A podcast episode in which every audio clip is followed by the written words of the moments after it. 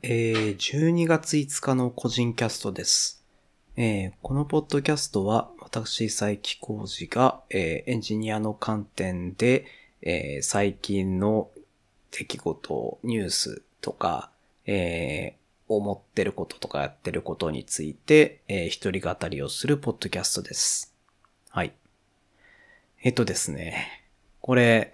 撮り直しています。一回全部やってた後にですね、あのどこかな？原因としては、 Audacity の、えー、 Audacity と、その、ミキサーソフトの間になんか謎の問題があったのか、えーノイズが全編にわたって乗っていったので、えーで、しかもちょっと、あの、声のボリュームに合わせてノイズが乗ってきていたので、残念ながらちょっと状況の、えーすぐにはできなさそうだなと思ったので、えーこうなったらえいやということで撮り直しています。はい。なので、ちょっと短絡的な話し方とかになってしまったらちょっと申し訳ないですけど、まあ、極力同じ話をしていこうかなと思っています。はい。最初の話なんですけど、えっ、と、もともと前回まではですね、あの、自分の、まあ、プライベートの PC ですね、あの、Windows を使ってるんですけど、使ってたんですけど、今週ちょっと Mac に切り替えてみましたという話です。えー、もともと Windows のですね、これはレノボの ThinkStation Tiny っていうちっちゃいやつがあるんですけど、あの、Nintendo Switch ぐらいの感じですね。はい。使ってたんですけど、えーっと、何のきっかけだったか、えー MacBook Air を、まあもともと持っててですね、喫茶店とか行くときにちょっと使うようなもので持ってたんですけど、これをもう、えードッキングステーションにくっつけてデスクトップのようにして、もうこれをメイン機にしたらどうかというのをやっってみたら、えー沼にはまって物を買い、いろんなことになったという話です。はい。元々のきっかけはですね、あの、クラウドファンディング面白いなって思ってたタイミング、半年以上前なんですけど、その時に見かけたですね、ドッキングステーションを買ったところからですね、あの、そのドッキングステーションがですね、あの、形的には、なんでしょうね。AirPods Pro、AirPods のケースをなんかもうちょっと大きくしてみたいな。円、円筒形みたいな。楕円筒形みたいな感じなんですけど、えーそれがですね、上に、あの、M.2SSD がさせると、えーしかも、その MS M.SSD させるし、えーディスプレイなり、USB 端子なり、えーオプションがめちゃめちゃ多い。しかもコンパクトっていうドッキングステーションがあって、これはまあ面白そうだなと思って買ってみたやつがあったんですね。で、それが届いて、試そうとしたらですね、あの、まあ Mac の電源供給かな？おそらく原因はそこなんですけど、Mac の電源供給と、ですね、他の USB 端子にも電源を流そうとしてっていう風に流れる電流量が増えてくると、あの、回路から高周波みたいな音がしてきてですね、これは、あの、使ってらんないぞという風にですね、えーなりまして。じゃあそこでドッキングステーション普通にやめて Windows に戻るかと思ったら、なぜかですね、ちょっとじゃあせっかく、こうなったら Mac をドッキング化、ドック化する、えーより良いドッキングステーションを買うぞと、ちゃんと買うぞということでですね、アンカーのやつですね、あの、9イン1の、えーまあ、アンカーの中でもそんなトップレベルではないんですけど、えーミッドレンジぐらいのやつドッキングステーションですね。えー1万円ぐらいしちゃったやつですね。それを買ってしまってですね。買ってしまったら、それはまあ使わないとっていう話ですよね。なので、えーそこからもともと Windows のデスクトップで生活してたのを Mac をドック化するというふうに、えーちょっといろいろやっていきました。で、最初に引っかかったのはマウスですね。あの、もともと Windows の時に、えーロジクールの、えー無線マウス使ってました。で、ロジクールの無線マウスって、Bluetooth じゃなくて独自の規格でですね、USB の、えー、端子が、USB のあの無線呼気がいるんですけど、だったりまあドライバーソフトがいるんですけど、それ Mac に対応していなくて、で、その USB の有線マウスしかちょっとできなさそうだと。で、手元にあったのがトラックボールだけだったんですね。で、それ刺したんですけど、やっぱ Mac って、あの、やっぱりそのジェスチャーとかで便利に使うものじゃないですか。なのでまあ、そこが、えー、一発でできないぞというので、まあ、あの、トラックボールでちょっとの間やっていました。もうこれで答えは出てるんですけど、はい。で、次にじゃあ、ちょっとキーボードに移るんですけど、あの、Windows の段階でもともとキーボードをですね、ちょっと、えー、違う、あの、コンパクトでキー数が違うやつ使っててですね、あの、ゲーミングデバイスのメーカーのレーザーのハンツマンミニというやつを使っていてですね、こいつがですね、あの、ファンクションキーとの組み合わせでいろいろやるタイプですね。あの、矢印キーが JKLI に割り当ててあって、っていうものなんですけど、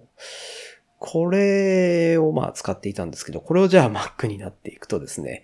えー、大変だったことっていうのがいくつかあって、まず、さっき言った Windows スイッチングですね。Mac でその3本指で左右スワイプする、えー、フルスクリーンになって切り替えるやつ。あれなんですけど、あのまあ、マウスができないので、じゃあ、ジェスチャーじゃない、ショートカットキーでやるしかないよというところで、ショートカットキーあるんですね。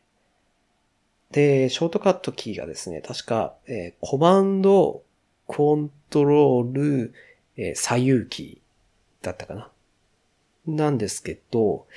えー、ここ、まずコマンドキーは Windows キーになってます割り当てとしては。はい。で、まあ、矢印キーが、えー、さっき言ったみたいにファンクションとの組み合わせなんですね。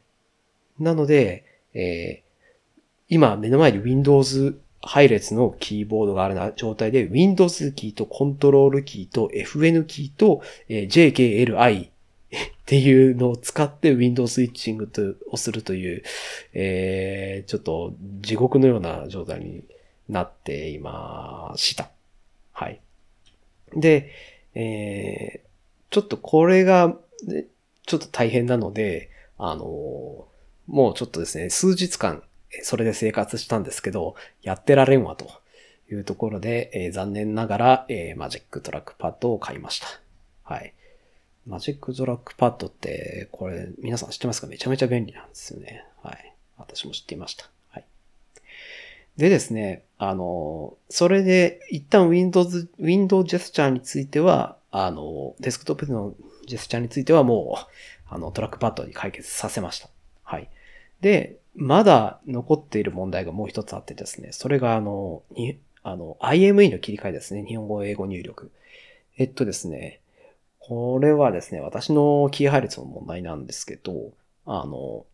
さっき、このキーボード FN キーで切り替え、あの、いろいろ切り替えるって言ったんですけど、あの、元々のキーボ、FN キーの備え付けがですね、あの、右下の方にあってですね、その組み合わせで矢印キーを押そうとすると、小指で FN を押しながら、人差し指とかで JKL とか押すと思うんですけど、私ちょっと指の長さとかの関係で、それがめちゃめちゃ辛くてですね。なので、FN キーの割り当てを変えて、左手に来るようにして、スペースの左、無変換ですね。ここに FN を割り当ててるんですね。なので、まあ、これによって、それは快適になってるんですけど、あのじゃあその Mac で日本語入力、英語入力切り替えようと思ったら、この FN、あの無変換変換キーがですね、もう FN 割り当てたので使えないんですね。じゃあどうしようということで探したんですけど、なんと他にショートカットキーがあってですね、えっ、ー、と、コントロール、シフト、コロンで英語入力になる。えー、なので無変換キーですね。で、コントロール、シフト、J で日本語入力になるというのを見つけまして、えー、なんと今はそれでやっていますという感じです。はい。ただまあここについては、最初わざわざ、あの、ま、まあ、ジマジックキーボード？買うかどうかっていうのを考えたんですけど、あの、まあ、Windows もマシンもまだあるし、あの、もともとその FN キーとの組み合わせになった時も最初これ大丈夫なのか俺使えるのかって思ったんですけど、思ったより早く慣れてですね、使えるようになったので、まあ、英語日本語切り替えぐらいならば大丈夫だろうと。いうふうに高をくくって今何日か生活しています。まあ、たまにミスはあるんですけど、おっと違ったってすぐ思い出せるようなギリギリの配置感なので、これはまあ慣れるかなと思っています。あとはあの、MacBook を閉じて、その、えっ、と、デバイスとかに繋いでるので、次に気になるのはあの、ロック解除ですね。これなんですけど、私はですね、なんと幸いなことに、えー、つい最近購入した Apple Watch でですね、えー、ロック解除できるというソリューションが、えー、達成できるので、これで、えなんとか解除できます。えっ、と、一回スリープにしてる状態で、あの、キーボードか、あの、 Magic Trackpad をパチッ叩くと、えー、少し経ったら Apple Watch の方でカチッと解除の音と振動が鳴るみたいな、そういう感じになっています。で、一日の作業とか終わって、じゃあ寝るかっていう時は、えー、まあ、スリープとかは押せないかと思いきや、えー、とですね、コントロールコマンド Q これがスリープになります。あ、スリープじゃないわ。えっと、スクリーンセーバーですね。スクリーンセーバーになります。この、なんで画面が暗くなる感じですね。で、画面が暗くなって少しになると休止状態になるので、まあ、実質スリープみたいな感じで、それはあの全然大丈夫です。ただまあ、この、えー、レーザーのハンツマミニって便利なショートカットがあって、あの、Windows ではですね、ファンクションと Z の組み合わせで一発でスリープできるっていう便利なものがあったんですけど、残念ながら Mac ではそれは効かなくてですね。はい。ちょっとそこは、あの、ハンズマンミニを持て余してるような、感じではあるんですけど、まあなんとかギリギリ Mac でできているという感じですね。で、最後ですね、このポッドキャストの収録ですね。Windows とか Twitter はそれでできたんですけど、これに関してはですね、Mac で 使えるソフトがですね、えー、今のところ準備できてなくて。実はそれも、いずれ Mac できたらいいなと思って、前回 Adobe Audition を試したという経緯もありました。ただ、これ私の課題でですね、あの、音声ファイルの音量の調整が、えー、その、なんて言うんでしょう。専門的な数値を使ってできないというのが私の今弱点があって、今これ今までもですね、ポッドキャストの音量をですね、調整してきているんですけど、これはあの、Windows で、Windows 向けに作られているフリーのソフトで昔からある MP3 ゲインっていうやつですね。あれにお任せしてるところがあってですね、全、未だにこう、専門のソフトウェアオーディションとか使うと、あの、音量の付け方全然わかんないんですよね。数値の見た、見方とか。はい。なので、ちょっとこれは どっかのタイミングでやらなきゃなと思いつつ、逆にそれができれば、まあ、あの、 Apple のですね、行って、オーディションなり、 Logic Pro なりでできるかもしれないんですけど、ちょっとそれが、まあ課題なんですけど、まだできてないというところですね。はい。という感じで、まあ、あの、変な思いつきから勝手に、勝手にお金を使って勝手に苦労したっていうような無駄話をしました。はい。で、長々と話をしたんですけど、実は本題として言いたかったことは、あの、こっちではなくてですね、次がまあメインで言いたかったことなんですけど、あの、最近、というかまあ今日ですね、読んでいる途中の本の話です。あの、Google におけるソフトウェアエンジニアリングっていう本をですね、読み始めました。で、今一章まで読んでですね、なんと全部で20何章ぐらいある、あの、目次見ただけで泡吹きそうになるような内容な、ボリュームなんですけど、はい。で、一章読んだらいいことが書いてあったので、それをちょっと紹介しようかと思うんですけど、あの、最近、ま、その、ツイッターとか TL とかで、エンジニアになろう、駆け出しエンジニアですとか、えー、そういう、なんかこう、いけて年収収入を上げるためにエンジニアになろうぜっていうような感じの文脈があると思いますと。でも、その、そこで得ているスキルって、その、プログラミングに関するところなんですよね。で、その、この本にですね、書いてあって、はぁと思ったのがですね、ソフトウェアエンジニアリング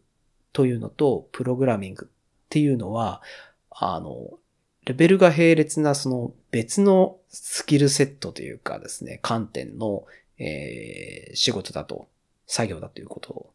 ですね。それがなるほどだと思いました。で、いい、まあその、プログラミングっていうのは、その、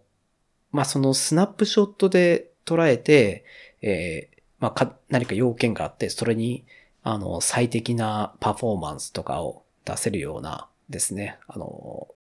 ライ例えば外部のライブラリとか選んだり、その実際にコード書いてアルゴリズム組んだりとか、えーそういったところ、そういったものを実際に生産をしていくっていうのがプログラミングなんですけど、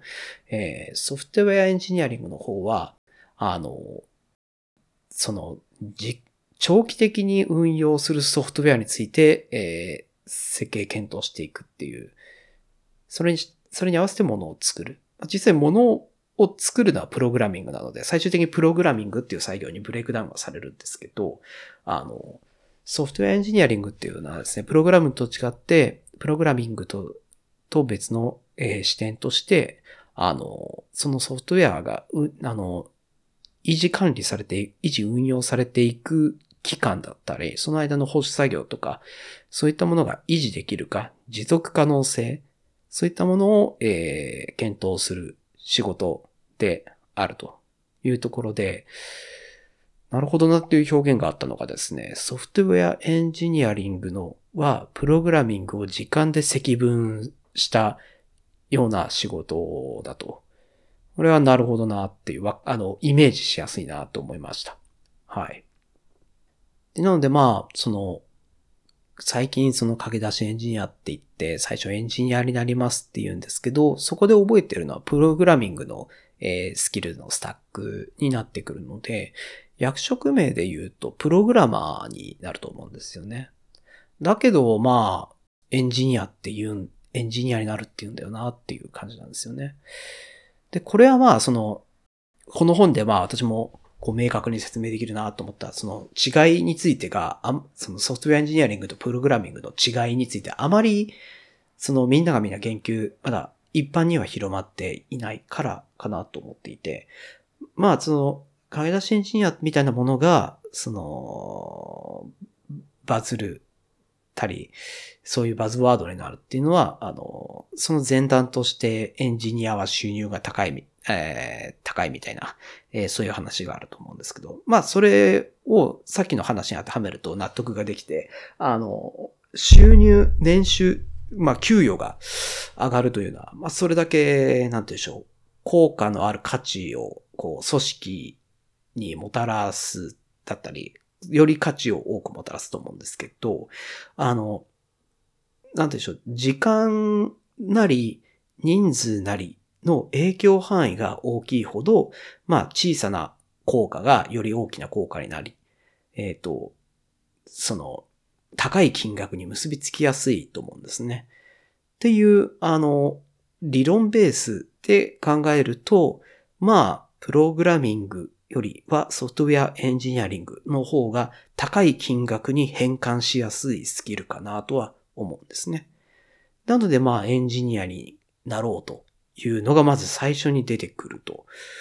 で、じゃあエンジニアになるために何するんだって言ったら、ソフトウェアエンジニアは、まあ、最終的にはプログラムを作っているからプログラムを覚えようっていうところで、まあ前段のスキルであるはずのプログラミング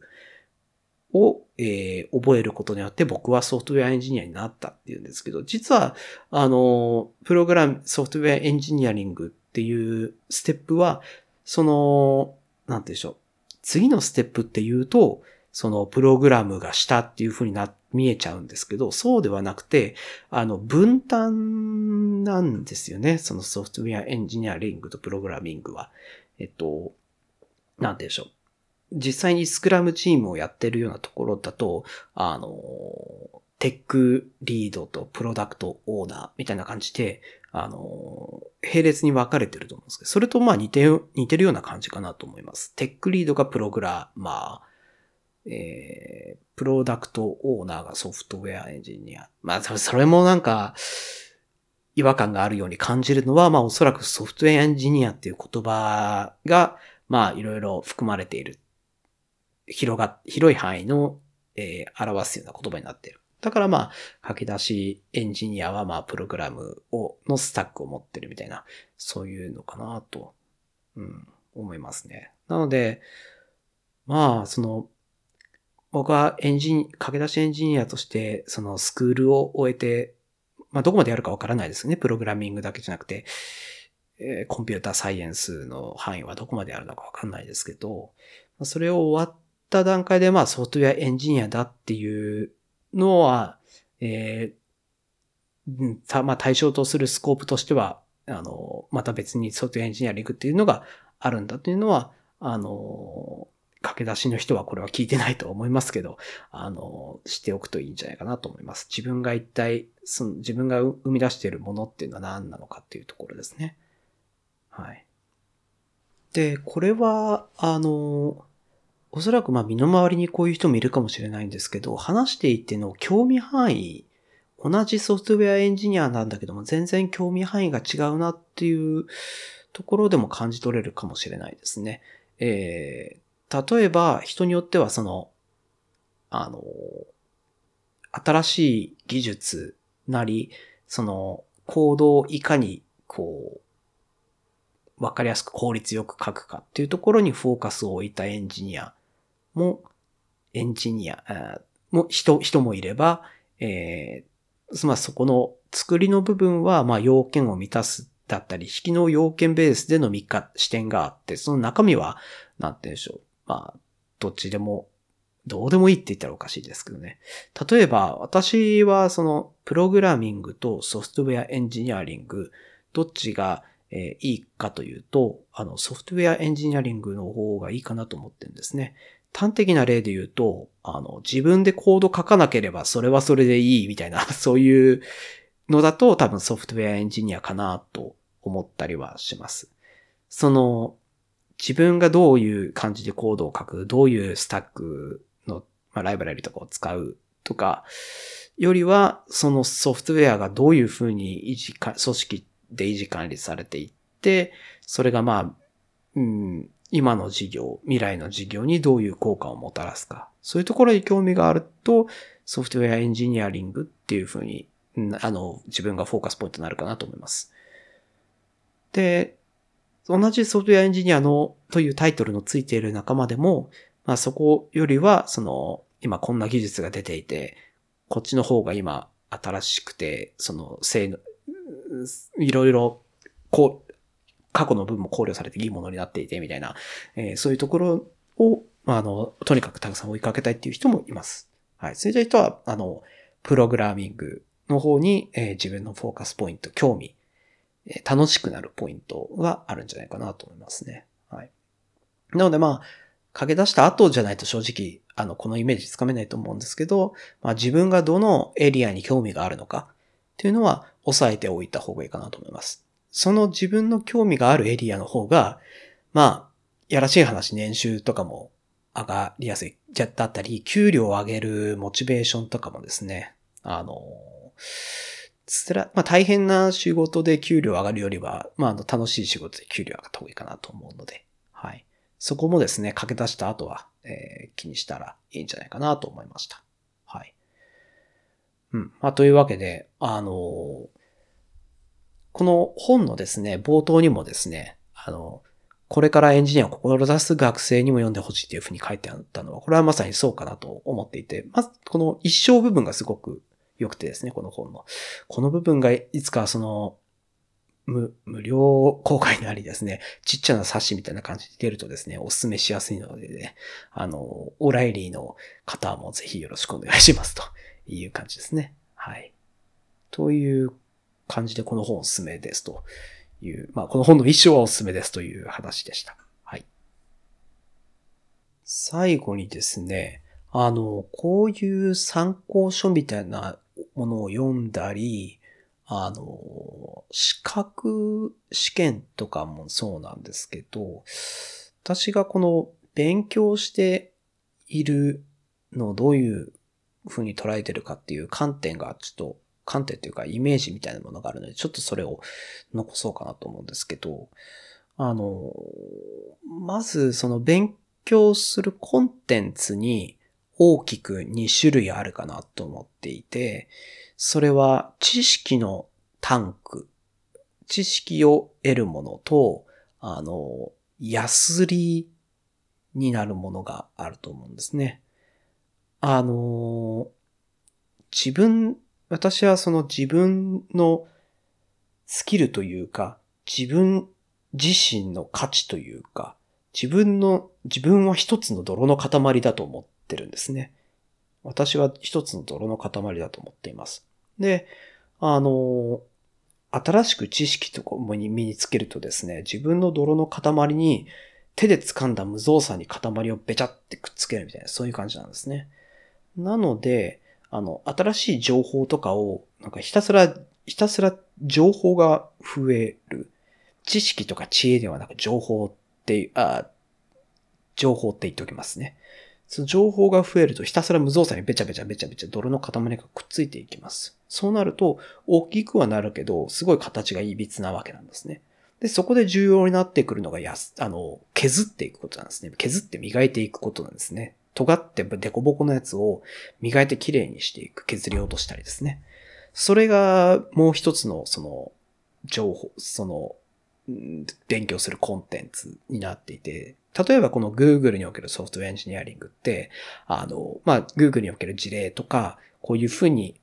実際大企業だとこういうふうな感じになりますとか、こんな感じに考えて、僕はこんな感じに考えてますみたいな情報があると思うんですけど、それは自分の中で、あの、積み上がったものから荒くこう削っていって、その、自分のか、自分の今のこの泥のが間違っている部分とか間違っていないかなっていうのを削り落としていく作業ですね。と思ってます。これはあの、ま本のイメージよりは資格試験の方がイメージしやすくて、私は資格試験受けるときは大体そういうイメージなので、まあ、あんまり大量に受けたりとかも今のところはしてないんですけど、あの、資格ってそもそもなんだという話、言葉だっていう話なんですけど、何々をする資格があるというのは、まあ、なんて言うんでしょう。それをやっても良いというだけの知識とか、えー、そういったものが備わってるっていうところ。間違った情報を持っていない。間違ったデコを持っていない。デコ、デコボコのデコですね。間違ったデコのついていない必要なところのボコはない。必要なところはちゃんと埋まっている。そういった状態であるというのが資格だということだと思うんですね。なので、例えば、資格試験の勉強をしますっていう時に、なんて言うんでしょう。過去問、まあまあ過去問はまあ全然いいんですけど、その、本とかを読んで何をイメージしてるかというと、問題を覚えるというよりは、自分の思ってること間違いないなっっていうのを確認する作業をひたすらしているような感じなんですね。資格試験の勉強って。なんか問題が載っていて、問題解いて、回答をしてですね、正解、正解したら正直私あんまり解説とか読まないです。間違ったところだけ解説を読んで、あの、デコを削ったり、ボコを埋めたりして、自分の塊を調整して、で、資格試験を受けて、その、その資格っていう門を通過できたとか、それによって自分のスキルを確認する。そういう作業かなって資格試験って思うんですね。はい。なので、重要なのは、その、その資格の門、この門をくぐった、まあ、その、そういう意味では大事なんですけども、最終的にやっぱ大事になるのはその門自体よりも、だから門くぐって終わりなわけじゃなくて、その門をくぐった後の出てくる塊、その人のスキルの方が重要なわけじゃないですかね。例えば、こんな人が入ってきました。この人はこんな資格を持ってます。この資格持ってるけど、実際にその塊が良くないと、言ってみれば、門をくぐる、くぐるためだけに、歪な形になっている。門のところはいいけど、他ダメみたい。他変な形になってるみたいな。それだったらなかなかやっぱ一緒に仕事ってしづらいと思うんですけど、やっぱりその大事なのってやっぱそこなんですよね。はい。なのでまあ、うん。私はそんな感じでやっていて、今のところなんか変なこととか、えー、資格がなくて困ったような状況になる。なんか行きたいところにが足りないみたいな、そういうのはあんまりないかなと思っていて、まあ、まあ無事に生きることはできていて、というところで、まあまあ、そんな感じで一応ソフトウェアエンジニアとして、えー、あの、おままを食わせてもらってるというところなので、そこまで間違ってる考え方じゃないのかなと思っています。はい。なので、ちょっとこのポッドキャストのですね、タイトルをちょっと駆け出しエンジニアとかにして、こうなんとか駆け出しエンジニアの人を釣れたらいいなと思ってるんですけど、その人がもしこれ聞いてるとしたら、その勉強の仕方、自分が今勉強してるっていうのはこれ何をや、何をやってんだっけ？勉強って何だっけ？資格って何だっけっていうのを、あの、改めて考えるっていうのは重要なことかなと思うので、あの、やってみるといいんじゃないかなと思います。はい。なんか、これ、一体これは何だったんだみたいな、こう、こん、改めて存在価値を問いただすってなんか哲学っぽくてなんか気持ち悪いって思うかもしれないんですけど、これって実際 あの、設計とかするときって大体そんな産業になってですね、私あの、ソフトウェアの世界やっていくんだったら考えたもの勝ちだと思ってるんで、誰、誰も考えないことを考えたら勝ちだと思ってるんですね。なのでまあ、あの、頭を働かせる練習としてやってもいいんじゃないかなと思いますね。という話でした。はい。はい。というわけで今日は話はそのぐらいにしてお、今日はそのぐらいにしておこうかなと思います。はい。タイトル何にしたら、その駆け出しエンジニアの人が釣れるかな。なんだろうな。これだけは知っておきたいとか、これを知らないとエンジニアにはならないみたいな、そういうタイトルにしたら釣れるんですかね。はい。まあ、考えておこうかなと思います。はい。というわけで今日はここで終わろうと思います。えー、何かフィードバックですとか話してほしい話題などありましたら、ハッシュタグ個人キャストでツイートしていただけると大変嬉しいです。えー、もう一回収録し直したけど結局30分くらい喋ってしまった。はい。というわけで今回も聞いていただいてありがとうございました。それでは。